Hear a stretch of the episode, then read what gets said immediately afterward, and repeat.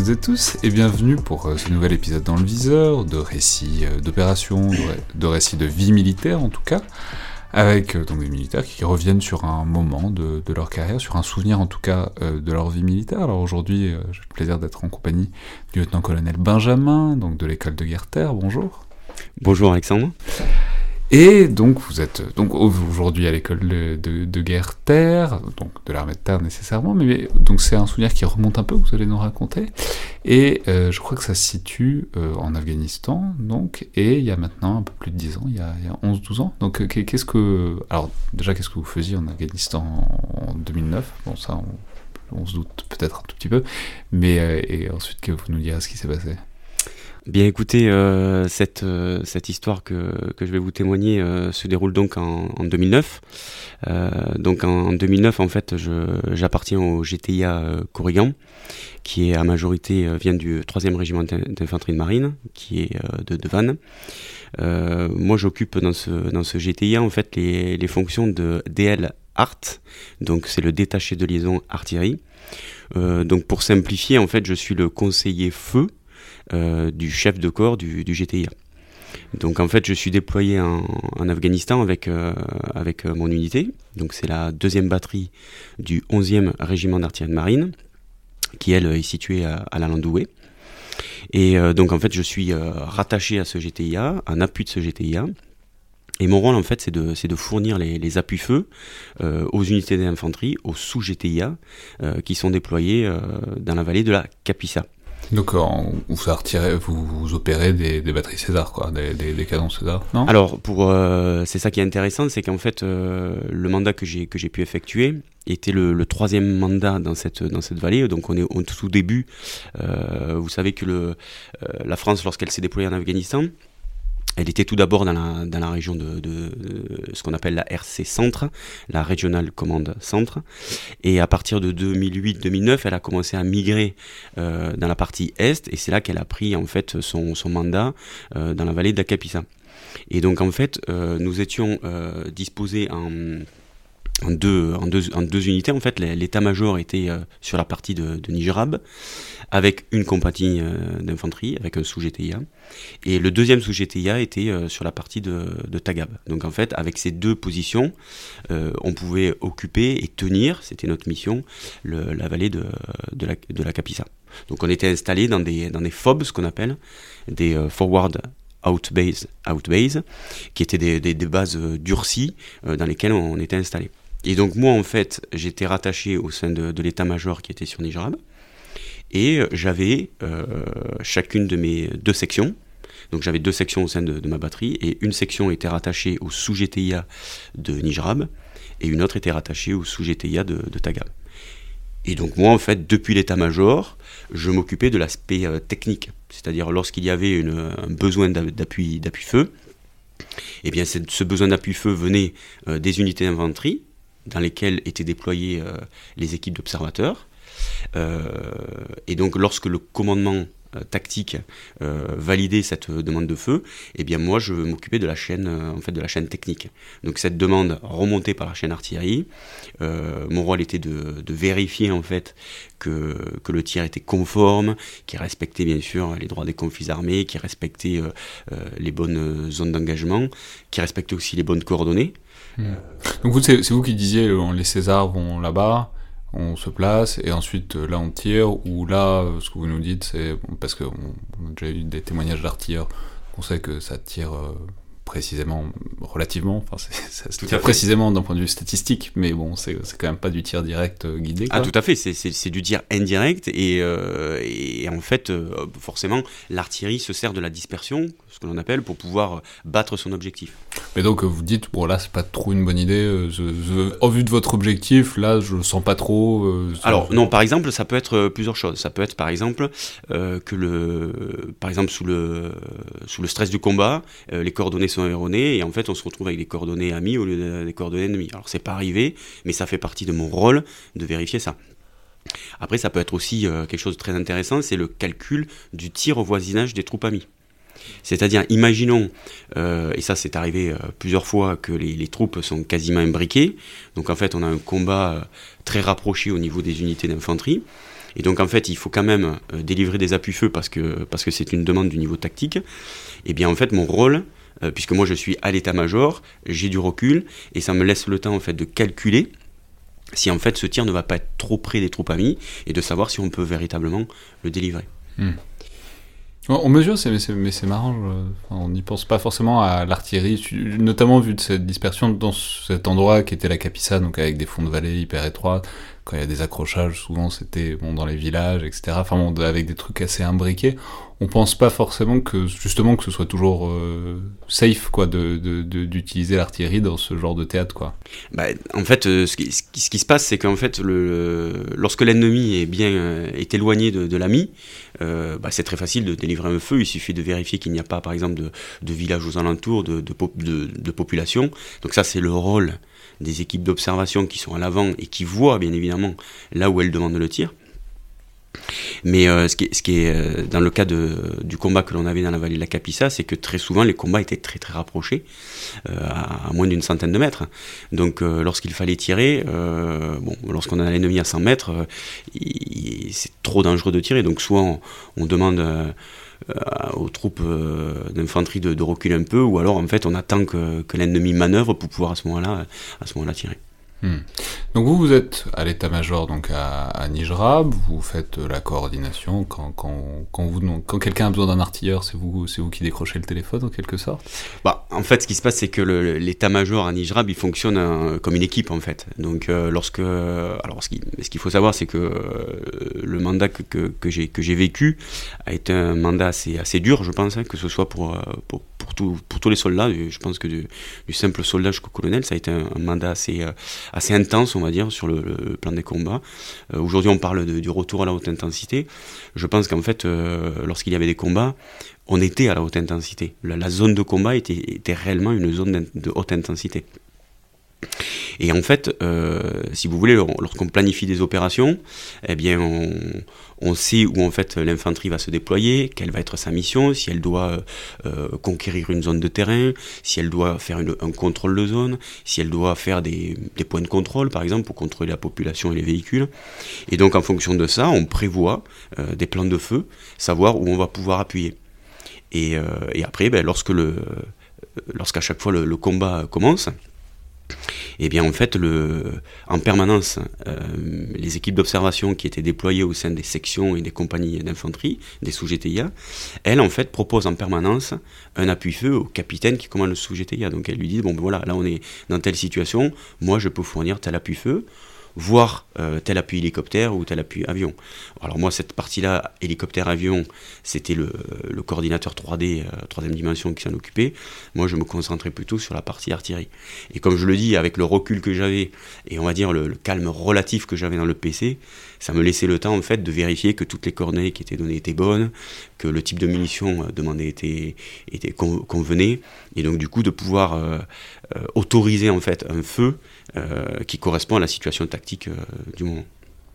Ok, et alors ce jour-là. Euh, alors je, voudrais juste revenir à la, question que vous m'avez posée juste avant, c'est sur les, matériels. Alors ce qui était intéressant, c'est qu'on avait. notre mandat en fait a fait la transition avec le César, c'est-à-dire qu'en fait, lorsqu'on a été déployé, nous, on avait des mortiers de 120 mm et on avait euh, des canons TRF1, donc euh, tractés. Et euh, en milieu de mandat, en fait, on a eu la transition avec le, canon César. Donc en fait, on a été les, premières unités d'artillerie à accueillir le César en opération et à faire les premiers tirs opérationnels au César. Donc en fait, on a découvert, on connaissait la machine, on va dire en, camp de manœuvre, en camp d'artillerie, et là en fait, on, on découvrait la machine en emploi opérationnel. Et euh, donc on a pu, on a pu euh, tester euh, tous, les, tous les types de tirs que, que nous offrait cette machine. Et on a pu voir les, performances qu'elle nous, qu'elle nous permettait de, de réaliser, hein, autant en portée, en précision et bien évidemment en puissance. Donc ça, ça a été quand même aussi quelque chose qui a marqué le mandat c'est ce passage avec cette arrivée de, de, ce nouveau matériel qui aujourd'hui est French Combat Approved et, et, là on peut, on peut vraiment être sûr qu'il est, qu'il a, a, été, euh, qu'il a été testé euh, au combat. Hmm. Vous répondez, vous répondez de, la qualité du César euh, depuis la première ligne Oh, largement, oui, parce qu'on a été nous-mêmes agréablement surpris, on va dire, de la, précision. Petit souvenir annexe à celui que je voulais témoigner, mais là-bas on a fait le, premier tir longue portée en fait. C'est-à-dire quoi longue portée? Ben, C'est-à-dire qu'en fait, vous savez que le, César peut tirer une quarantaine de kilomètres. Hein. et lorsqu'on était, lorsqu'on était sur place en Afghanistan, on a dû mener une, une mission en profondeur dans la vallée. Bon, les Césars ne, bougeaient pas, ils étaient euh, stationnés sur les, sur les, les phobes, comme je l'expliquais, et depuis les phobes on tirait. Et donc euh, un jour, alors ce qu'on faisait, c'est qu'on allait dans la profondeur, en fait, on déployait les mortiers au plus près des, des troupes euh, des troupes infanterie et donc une fois on a dû mener une, une, opération assez dans une vallée assez assez profonde donc on a bien sûr fait sur les, mortiers et euh, mais après, c'était l'occasion de tester un tir à longue portée. Donc, euh, j'ai souvenir qu'on a, qu'on a pu faire un tir à, presque 39 km. Donc, c'est la première fois qu'on faisait ça en opération. Donc, ça a été quelques gouttes de sueur quand même, parce que, parce qu'autant vous dire que le, temps de, de vol de l'obus est très long. Donc, quand le moment où vous autorisez le tir et entre le moment où l'observateur vous dit ça y est, j'ai enfin vu le tir, alors il ne le dit pas comme ça, c'est codifié, euh, bon, il y a quand même quelques gouttes de sueur pour être sûr qu'on est sur la bonne trajectoire, sur la bonne distance. Ça prend combien de temps? À combien de temps vous vous demandez si vous n'avez pas tapé un, dromadaire ou un avion au lieu de, au lieu de la cible? Le, temps de vol, vous dites? Alors en fait, ce qu'il faut savoir, c'est que le, un obus de, César, donc euh, vous avez bien compris qu'en fait l'obus monte et redescend. Et donc en fait, là où il arrive au plus haut de la cour, on appelle ça la flèche. Alors ce qui est intéressant, c'est que lorsqu'on a réalisé ce tir-là, euh, la flèche était de 17 km d'altitude. Je ne sais pas si vous réalisez ce que ça fait. Donc dans un premier temps, on a dû, avant de, faire le tir, euh, dévier les, euh, les avions tanker. Donc quand il a fallu faire la demande aux Américains ils étaient assez surpris de cette demande-là, parce qu'ils disaient, mais comment c'est possible d'avoir une telle flèche? Et donc, en fait, on leur a expliqué que c'était le, matériel César. Donc, ils étaient assez, assez, euh, assez, intéressés de cette nouvelle machine. Donc, du coup, il faut dévier les, les tankers pour leur expliquer qu'ils ne restent pas sur cette trajectoire. Et après, euh, étant donné que l'obus monte à une telle altitude et redescend, on est à peu près, alors de mémoire, on doit être à un peu plus d'une minute trente de, temps de vol. Donc c'est très long pour nous les artilleurs, parce que voilà, départ du coup et arrivée du coup, on est, on est pressé de savoir si on a fait notre travail euh, correctement. Bon, et, euh, et, la machine fait que le, le, tir était quasiment précis dès, dès, le, premier tir, donc on a dû faire un petit réglage et puis après c'était on était sur objectif donc euh, ce qui prouve bien que cette machine était, euh, était vraiment euh, fabuleuse et elle l'est toujours d'ailleurs. Hmm. Alors cette histoire donc plus précise que vous allez nous raconter donc c'était en 2009 vous êtes donc dans ce déploiement dans cette task force qu'est-ce qui s'est passé en Afghanistan? Bah, en fait, c'est à travers ce témoignage qui est, qui est, vraiment très personnel, je, je souhaitais rendre un, hommage en fait à, à, nos familles en fait. Euh, et, à travers ce témoignage, surtout à la mienne, et à mon épouse et à mon fils en fait. Euh, alors je ne parle pas de ma fille parce qu'à cette époque-là elle n'existait pas, elle n'était même pas construite, mais, mais, on peut la saluer aussi. Voilà, mais j'en profite pour la saluer bien sûr. Mais en fait, ce qui s'est passé, c'est que lorsqu'on a commencé la préparation euh, à cette mission en Afghanistan, donc c'est une, c'est une préparation qui est longue. moi j'ai été déployé de juin à décembre 2009. Et alors, il faut savoir que la préparation, elle a commencé dès le début de l'année, dès, janvier, euh, mi-janvier euh, de l'année 2009. Ouais, c'était six mois de préparation. Voilà, c'était exactement, c'était quasiment six mois de préparation et six mois de déploiement. Donc, euh, lorsqu'on a commencé cette, cette, cette, préparation, eh bien, au début de la préparation, en fait, mon, mon épouse m'apprend qu'elle est, qu'elle est tombée enceinte. Alors, excellente nouvelle, parce que moi, je n'étais pas encore papa à cette époque-là. Donc elle m'apprend que qu'elle est enceinte, donc bon ben je. Et là vous êtes au début de la préparation. Alors j'étais au début de la préparation. Vous dites oula, donc euh, je vais pas être tellement tellement là dans les 9 mois qui viennent. Donc du coup on est un petit peu dans ces dans ces petits souliers quand on parce qu'en fait euh, mon épouse se doutait bien que la, préparation allait euh, parce qu'en fait on n'était pas on commençait la préparation mais on n'était pas sûr d'être d'être que ce soit notre batterie qui était engagée. Euh, donc en fait, euh, bah, bien évidemment, moi j'étais euh, très heureux, fou de joie d'apprendre cette nouvelle, mon épouse aussi. Et puis bah, moi je commençais la préparation, sachant qu'on était plusieurs unités à pouvoir partir. Bon. Et je lui dis, bah, il y aura peut-être des chances que je sois déployé. Bon, bah, mon épouse me dit c'est comme ça de toute façon, donc je me doute bien que tu... Quand on épouse un militaire, voilà. c'est un peu le... Exactement. C'est un, peu le jeu. Quoi. Donc elle se doutait bien que, je, que le choix serait vite fait. Donc bon, et puis bon, bah, les choses ont fait que c'est moi qui, qui, qui, suis parti avec mon unité. Donc donc là, la préparation s'est poursuivie et puis mon, mon, épouse a, mon épouse a tranquillement poursuivi sa, sa grossesse. Euh, c'est une question intéressante aussi. Euh, c'est les, les grands chefs le savaient? Enfin, je veux dire, à qui vous en parlez? Enfin, je vous voyez ce que je veux dire? C'est genre, Mhm. quand, quand, quand, bah, une conjointe tombe enceinte, euh, vous le déclarez à qui? Enfin, les gens le savent. Il y a une truc euh, RH de, de gens qui savent que bah il y a un bébé qui. Enfin, non mais c'est Non, mais c'est une question très intéressante. Alors, sur, sur le plan RH, euh, vous n'êtes pas obligé de l'annoncer tant qu'il n'existe pas, votre enfant, puisqu'en fait, le- ce qui se passe euh, dans, dans l'institution, c'est que lorsque, lorsque vous êtes, votre situation familiale change, alors que ce soit en ayant un enfant de plus, un enfant de moins, euh, un divorce, un mariage, eh ben là, vous prévenez l'administration pour mettre à jour en fait votre situation administrative. Donc en fait, euh, vous n'êtes pas obligé de le dire lorsque votre épouse tombe enceinte. Bien évidemment, après, euh, nous, les militaires, on est des, on est des gens de toute la société. Donc en fait, on est une représentation de la population française. Donc on est comme tout le monde. Lorsqu'on apprend une bonne nouvelle, eh ben, on a envie de le dire à qui, qui on veut, à nos amis. Alors bon, ben, moi, dans mon cas, bien évidemment, je ne l'ai pas caché à mes hommes à mon unité. Je ne l'ai pas caché à mes chefs et je leur ai dit voilà, mon, mon épouse. euh, alors, bien évidemment, j'ai attendu le, le délai euh, légal euh, pour être sûr. Enfin, vous savez comment c'est. Et voilà, je l'ai annoncé en toute simplicité. Voilà, mon épouse est enceinte, donc mes chefs étaient au courant que mon épouse est enceinte. Je ne suis pas le seul à vivre cette expérience-là, mais par ce témoignage, je pense que je- on peut porter haut ce que peuvent vivre les, les militaires. Non, c'était aussi la question un peu indirecte, mais bon, ça on n'en sait rien. Mais de est-ce que, est-ce que quand ils choisissent quelle batterie euh, ils déploient, est-ce que c'est le genre de truc qui entre en ligne de compte? Probablement pas, parce qu'il y y, a, il y a toujours, euh, Alors, y a toujours euh, probablement quelqu'un qui est dans la famille enceinte. Mais Voilà, tout à fait. Dans mon cas personnel, on n'allait pas euh, dire que l'unité ne partait pas parce que son capitaine avait son épouse enceinte. Non. Après, bien évidemment, je serais allé voir mon chef en lui disant bah écoutez, moi je n'ai plus envie de partir parce que mon épouse est enceinte. Bah, mon chef l'aurait très bien pris. Euh, et le, et- mais il m'aurait remplacé. Bon, il était euh, inconcevable pour moi d'être remplacé pour une telle mission. Et d'ailleurs, moi j'ai des, des soldats euh, de, mon unité. Euh, bon, l'Afghanistan, il fallait euh, savoir que c'était des petits détachements qui partaient hein, au final. Donc moi j'avais un effectif d'une unité euh, qui, qui me permettait en fait de choisir mes soldats. C'était combien? Euh, bah, en fait, euh, lor- lorsqu'on- moi j'avais une unité à peu près à 130, euh, 130 hommes et puis je suis parti avec à, peine avec un, peu plus de la moitié. Et le reste de mon unité a permis en fait de, compléter des unités tournantes qui partaient sur d'autres sur d'autres missions. Donc en fait, on pouvait se permettre de, choisir. Moi j'ai le quelque j'ai le cas de, quelques soldats de mon unité qui euh, qui m'ont avoué euh, ne pas vouloir partir sur cette mission-là.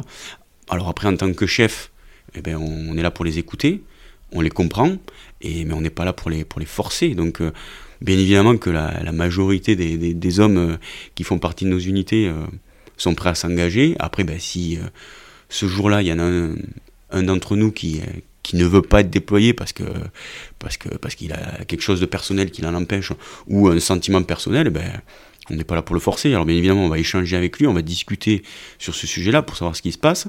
Mais après, euh, jamais je mettrai, euh, enfin jamais un de nos chefs forcera quelqu'un à aller, à aller faire ça.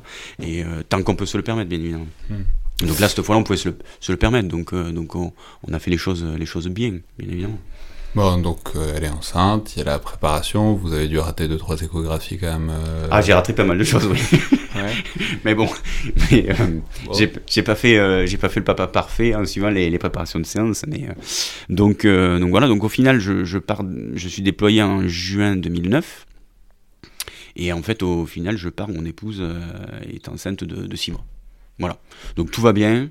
Euh, elle va bien. Bon, elle est solide, forcément. Euh, elle n'a pas épousé un militaire pour rien. Donc, euh, donc voilà.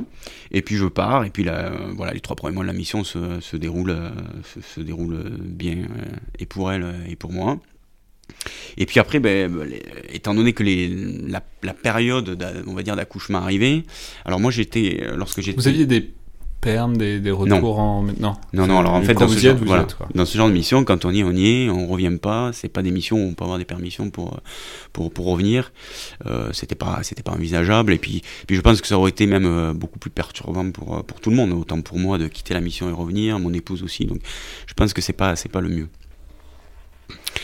Euh, donc ce qui, est intéressant, c'est que dans cette mission, en fait, euh, à l'époque, on n'avait pas trop de moyens de, communication. Vraiment, euh, on avait un réseau internet, mais alors qui était, euh, je ne sais pas si les plus jeunes qui écouteront ce, podcast vont savoir, mais on avait du 56K. Donc autant vous dire que les pages web, elles se téléchargeaient pas rapidement. Donc euh, je, pouvais échanger avec elle par mail sans problème. On a réussi à faire une ou deux visios. mais vraiment pas plus. Et en fait, bah, ce que j'avais fait, c'est que je j'avais, j'avais, un petit téléphone, vous savez, euh, de, de, l'époque où il n'y avait pas d'écran, c'était juste des touches là pour taper les numéros. Et j'avais pris une carte SIM locale en fait. Et puis, euh, puis du coup, on permettait, on était, on téléphonait comme ça à nos familles en fait. La majorité de nous faisait ça. Et donc du coup, j'avais pris ça de manière à être euh, un peu plus joignable, parce que comme je voyais que les, bah, que la période d'accouchement arrivait, je voulais être sûr qu'elle puisse me joindre. Et donc en fait, euh, voilà, j'avais ce petit téléphone avec cette carte SIM. bien évidemment, on n'échangeait que sur des sujets euh, basiques, on n'échangeait pas du tout sur euh, mon travail. Ce qui est normal, hein, parce que je voulais pas que. Ah, vous racontiez pas la journée. non, je la flèche à 17 km. Non, tout je racontais pas la journée de travail. D'ailleurs, je crois que je n'ai jamais raconté l'histoire de la flèche à 17 km. Elle l'écoutera sûrement dans, cette, dans cet audio. Je n'y ai malheureusement pas raconté grand chose de cette mission, mais on raconte peu les militaires en fait à nos familles, donc donc c'est c'est bon, c'est aussi pour ça qu'on fait ça, mais c'est une question intéressante parce qu'il y a, puis il y a différentes manières de raconter Exactement. et de transmettre ou pas. Enfin bon, ok. Et donc, donc euh, vous, aviez, vous saviez que, parce qu'en plus, vu que vous étiez au, au PC, quoi, enfin, euh, à Nijrab, vous aviez du réseau, quoi. Il y avait... Voilà, j'avais du réseau, ça passait, donc je savais que si vraiment il se passait quelque chose, euh, elle pouvait m'appeler. Alors bien évidemment, quand on sortait de, de, la base pour, pour une opération, moi je prenais jamais le téléphone, donc, euh, mais elle savait que je m'absentais pour quelques jours, et voilà. Bon, et en fait, euh, comme quoi des fois les choses sont bien faites, ce jour-là, en fait, on était en préparation d'une grosse opération. Et donc en fait, euh, à cette époque-là, on était sous euh, le RCS, le Regional Command Est, était sous commandement encore des, des Américains. On n'était pas encore à l'époque de la Task Force Lafayette qui était euh, commandant français. Donc en fait, le, le chef... La Task Force Lafayette, précisément, sera le mandat suivant, le mandat suivant exactement. où les forces françaises seront autonomes dans les vallées de Capside sur Exactement. enfin, qui se prolonge quoi. Donc nous en fait on était dans ces vallées-là, on était déjà installés dans ces vallées-là, mais en fait on était encore sous le commandement américain. Donc en fait le, le chef du, colonel du GTIA, c'était un général américain. Et donc en fait, on était en train de planifier une, grosse opération, c'était une des plus grosses opérations du mandat. Et donc en fait, on avait préparé forcément ce qu'on appelle un mission brief pour vraiment euh, présenter notre, notre mission. Et donc dans ces cas-là, on fait venir en fait euh, l'état-major américain pour leur expliquer euh, l'opération que l'on a prévue. Et donc du coup, eux au moins, ils sont au courant de ce que l'on va faire, ils peuvent prévoir en fonction les appuis dont on aura besoin, avion, hélicoptère, euh, et ainsi de suite. Et puis forcément, on était sous leur commandement, donc il fallait qu'ils le sachent. Donc ce jour-là, c'est un petit peu le, la grosse réunion, on va dire. On se réunit tous dans la salle de réunion, on on, présente, on présente notre, notre, notre mission et puis en fait euh, ça se passe, en fait c'est le chef opération qui, qui, présente la majorité des, éléments, le, chef de corps bien évidemment qui présente son appréciation tactique et puis après chaque détaché de liaison explique sa partie, donc euh, bah, le logisticien explique la logistique, le, on va dire que le sapeur va expliquer la partie génie et puis donc euh, vient mon tour où je dois expliquer la partie artillerie. Donc bien évidemment tout ça en anglais. Et puis alors, comme quoi les, choses de la vie. Vous devez avoir un accent anglais euh, fantastique. J'ai un accent anglais fabuleux, mais euh, on, on, refera la prochaine fois en anglais. Si vous super. Et donc du coup, on se, et donc comme quoi la, vie est parfois assez, assez anecdotique. Et donc je, je, commence ma présentation de, de, de la puffe artillerie que, que, je propose pour cette opération. Et euh, ma poche se, du tri se met à vibrer, à vibrer. Donc bon, je continue à présenter, à vibrer. Et puis bon, après je je, je, je, suis un peu perturbé, disons. Et alors là, mon chef. Parce que vous savez, ça, c'est la poche bébé. Euh, bah oui, voilà, je me dis, c'est le téléphone qui sonne et c'est pas bon. Bon. Et donc, mon chef, le, colonel, qui, bon, qui, commence à me connaître au bout de trois mois de mission, il, il, m'arrête, il me dit, et puis là, en français, alors qu'on parlait tous en anglais, il me dit, Benjamin, qu'est-ce qui se passe? Et donc, euh, en français, je lui réponds, écoutez, mon colonel, j'ai mon téléphone qui vibre, et euh, je, pense que c'est mon épouse qui m'appelle parce qu'il doit se passer quelque chose. Ah, donc, euh, donc là, bien sûr, le général américain, mais que se passe-t-il? Que se passe-t-il? Donc, euh, le chef Ops qui. Ah, il, croyait, il, croyait, à une attaque d'un Non, non, voilà. bon, ça, ça, ça, a surpris un petit peu tout le monde à l'état-major, mais en ambiance décontractée, donc, puisque j'avais le sourire, bien évidemment. Et donc, le, le, le chef Ops qui, qui, en plus, lui, est rentré des, des États-Unis, donc il parlait parfaitement un américain parfait, donc explique au, au, général américain en disant bah, écoutez, le lieutenant-colonel Benjamin, là, il a, son épouse est, enceinte, on sait qu'elle va pas tarder à coucher, donc il nous dit que c'est peut-être ça. Donc, très gentiment, le colonel me dit, écoute Benjamin, tu sors, tu réponds au téléphone, tu vois ce qui se passe, et puis après tu reviens, et puis on fera ta, on fera ta présentation après, on passe à un autre en attendant. Donc je sors et puis euh, donc bien évidemment je rappelle mon épouse après les 5 ou 6 appels qu'elle m'a fait et puis en fait elle m'expliquait que ben, que ça qu'elle était à la maternité, que ça commençait et puis elle voulait absolument me dire que voilà que tout allait bien pour l'instant mais voilà que, ben, qu'elle était partie parce que parce ben, il fallait y aller quoi. Donc euh,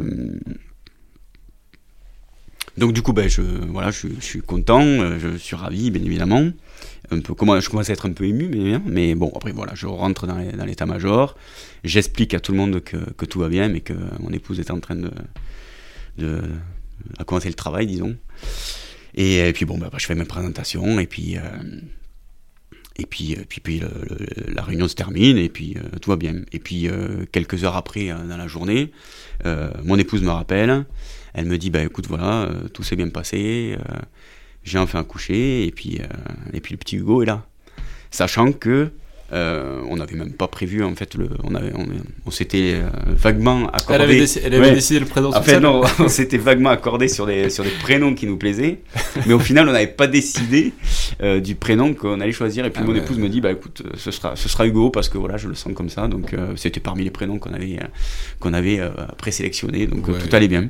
donc, en, termes de levier de négociation à 12 000 km de là, il n'y avait pas de voilà. voilà. Donc voilà c'est c'est une sensation assez particulière parce que voilà, mon épouse, euh, alors bien évidemment, elle n'a pas accouché toute seule, elle était, elle était rentrée dans la famille.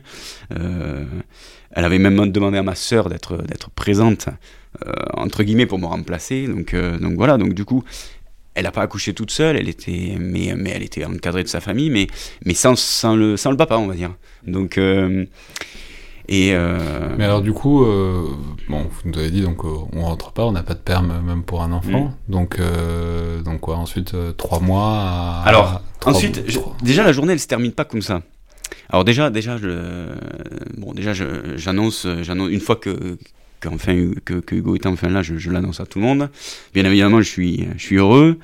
et puis, bien évidemment, je, je partage un verre avec, avec mon unité sur place. Donc je, c'est vrai qu'on a, j'avais réussi à faire, à trouver du, champagne sur place, à faire venir du champagne sur place, euh, grâce, grâce à, un officier de, à l'officier qui s'occupait de, de, l'ordinaire, de, donc de la nourriture. C'est toujours bien d'avoir des complices dans la logistique. Voilà, donc on avait, on avait un sous-officier formidable pour ça, donc il avait réussi à me trouver du champagne sur place, donc on partage une coupe de champagne.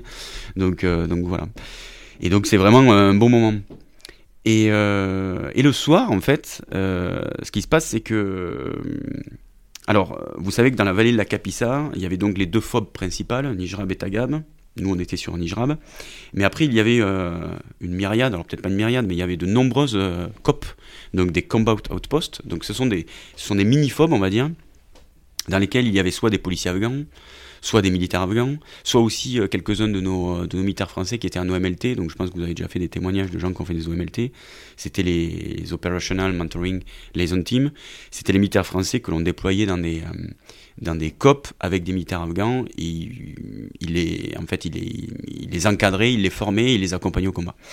Bon, ces unités en fait ne bénéficiaient d'aucun appui euh, à part leur, leur, propre armement. Et donc très souvent, euh, ils avaient des suspicions d'attaque, très souvent la nuit. Et donc, euh, et donc assez souvent, nous, on devait tirer la nuit en fait, prioritairement pour éclairer aux alentours de la, de la COP, de manière à leur permettre de, de mieux voir le, les alentours et de voir si réellement une, une attaque était en train de, se produire. et donc, vous, tirez quoi? Ah, Des éclairants.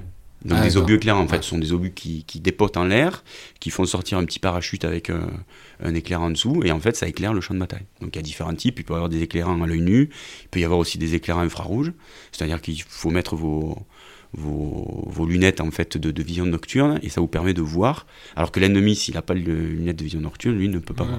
Non mais j'allais dire, vous, vous balancez pas un obus histoire de... Ah non, non, non, non, histoire, d'y voir un peu plus clair. non, non, c'est pas notre, c'est pas notre style. Et donc en fait ce soir-là, donc euh, après la petite coupe de, champagne, en fait le, et eh ben en fait on a, on a une COP qui euh, qu'il y a une, une, suspicion de. Parce qu'il y a des mouvements autour de la COP qui sont anormaux, qui se rapprochent, donc ils ont une suspicion d'attaque. Donc du coup, ils demandent un, appui, un appui feu éclairant, de manière à bien, bien voir la zone. Donc ben, bien évidemment, on se met en batterie, on déploie des, des tirs d'observation. Donc l'observateur envoie son message de tir. Donc vous savez, c'est une l'artillerie, c'est une chaîne. Donc en fait, c'est un message qui est formaté. Euh, et c'est un message qui est formaté avec un, euh, le, tir a un numéro. Donc c'est le numéro en fait de l'observateur plus le, numéro du tir. Donc par exemple, ça va être euh, le 15-01. Donc l'observateur 15 et le 01 c'est le premier tir de 15. Et donc l'observateur lance son message de tir, je le réceptionne, je vérifie que tout va bien. Et d'habitude on ne parle pas à la radio. Tout est tout se fait euh, de manière quasi numérique et donc il n'y a pas besoin de, parler. Et donc là, en fait, je, je réponds à une tradition de l'artillerie qui est euh, que, l'on fait soit en campagne euh, de manœuvre, soit en, campagne opérationnelle. C'est-à-dire qu'en fait, je, prends le combiné et je dis à l'observateur que ce tir en fait s'appellera Hugo 01. Et, et donc l'observateur a très bien compris parce que lui, en fait, c'était un observateur qui n'était pas sur mon unité, c'était celui qui était sur, sur Tagab. Donc, comprend par ce message qu'en fait, euh, mon fils est né. Puisqu'en fait, on a une tradition dans l'artillerie, c'est que lorsqu'un lorsqu'un enfant né d'un des soldats, euh, cadres ou soldats de l'unité, et qu'on est en campagne de tir, eh bien, en fait, on, on nomme le, tir euh, du prénom de l'enfant qui est né. Et donc, du coup, ben, l'observateur comprend, et au lieu de donner tous les commandements de tir avec le 1501, il l'a donné avec le Hugo 01. Donc c'était assez, euh, assez émouvant pour moi en fait de, de me retrouver en fait avec, euh, avec ce tir qui était opérationnel mais qui était fait avec le, prénom de, de, mon fils qui venait euh, juste de naître le jour même. Donc voilà, donc ça, ça a été une journée on va dire assez intense du matin avec la présentation, euh, bah, l'arrivée de mon fils et puis le soir avec cette euh, on va dire cette euh, ce, tir opérationnel qui porte son nom donc voilà ça a été ça a été assez assez fort on va dire émotionnellement quoi. Hmm. Et ensuite, bah, on imagine que ça a été un peu compliqué d'attendre. Alors après, c'est un peu bizarre. Parce qu'en fait, moi, c'était mon premier enfant. Donc en fait, ben, j'étais papa.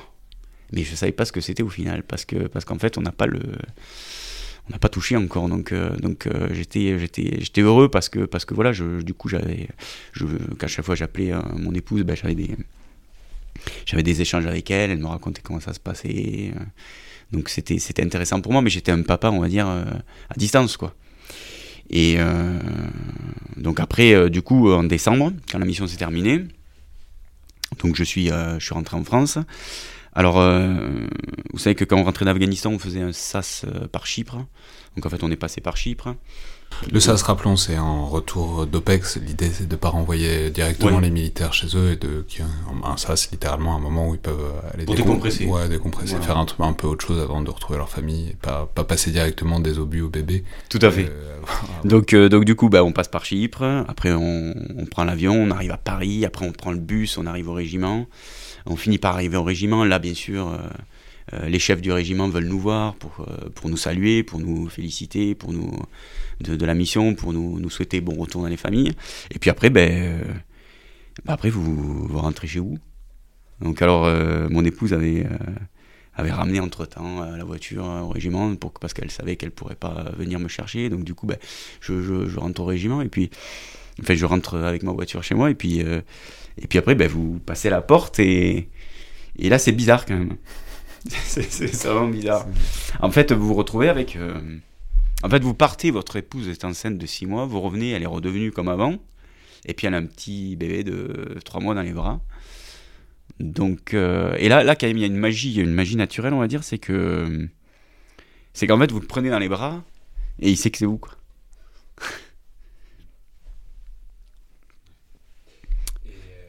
Donc ça, c'est quand même, euh, c'est quand même euh, quelque chose d'extraordinaire. Et, euh, et, encore aujourd'hui, c'est un, un, souvenir fort pour moi. Quoi. Hmm. Voilà. Et, du coup, vous avez, vous avez pu garder un rythme de sommeil assez léger. Vous étiez entraîné, entraîné au, sommeil léger des premiers mois. Alors en fait, dans, l'histoire, en fait, les, militaires à qui ça arrive, parce que je suis pas le seul à qui ça arrive ce genre d'histoire, mais je, au moins grâce, à ce témoignage, je rends hommage à tous les militaires à qui ça arrivait et surtout à toutes les épouses et les familles à qui c'est arrivé, parce que, parce que je, je, ne suis pas le seul dans ce cas-là. Mais moi, j'étais un papa heureux dans l'histoire, parce qu'en fait, mon fils, il faisait déjà ses nuits, donc au final, euh, c'est fabuleux. Au final, je, n'ai connu que le bon côté, puisque vous arrivez, votre fils fait ses nuits. C'est plutôt moi, en fait, qui ne faisait pas les miennes, qui ne faisait plus les miennes, parce que j'avais tellement gardé le rythme de, de la mission, où en fait, j'étais réveillé toutes les nuits pour des tirs. Et donc, en fait, je me réveillais naturellement euh, en milieu de nuit. Euh, parce que j'avais pris ce rythme-là d'être réveillé à chaque fois en pleine nuit pour pouvoir aller euh, vérifier. Donc ben, les premiers jours après le retour, il fallait, ben, je me réveillais, donc euh, je me levais, j'allais boire un thé, et puis je me recouchais. Et mon épouse me disait, mais tu sais, tu peux dormir maintenant. Donc c'était le cas rare du papa qui fait pas ses nuits et le bébé qui les fait bien. Voilà, donc, donc du coup, sur ce côté-là, mon, mon, fils, j'avoue, a fait ses nuits très tôt, et donc c'était, c'était, c'était, c'était bien pratique. Donc, donc voilà. Donc c'est je trouve que la, la nature est, est assez bien faite parce que parce que voilà vous vous retrouvez avec votre votre fils dans les bras et puis lui lui il sait que c'est où et et, et c'est quand même c'est quand même un peu un peu magique voilà. Donc euh, donc c'est c'est quand même un, un, bon moment que qu'on vit euh, qu'on vit à ce moment-là. Je, je, me souviendrai toujours de la première fois que j'ai pris mon fils dans, dans mes bras ouais. bien Merci beaucoup, lieutenant-colonel Benjamin. Merci beaucoup.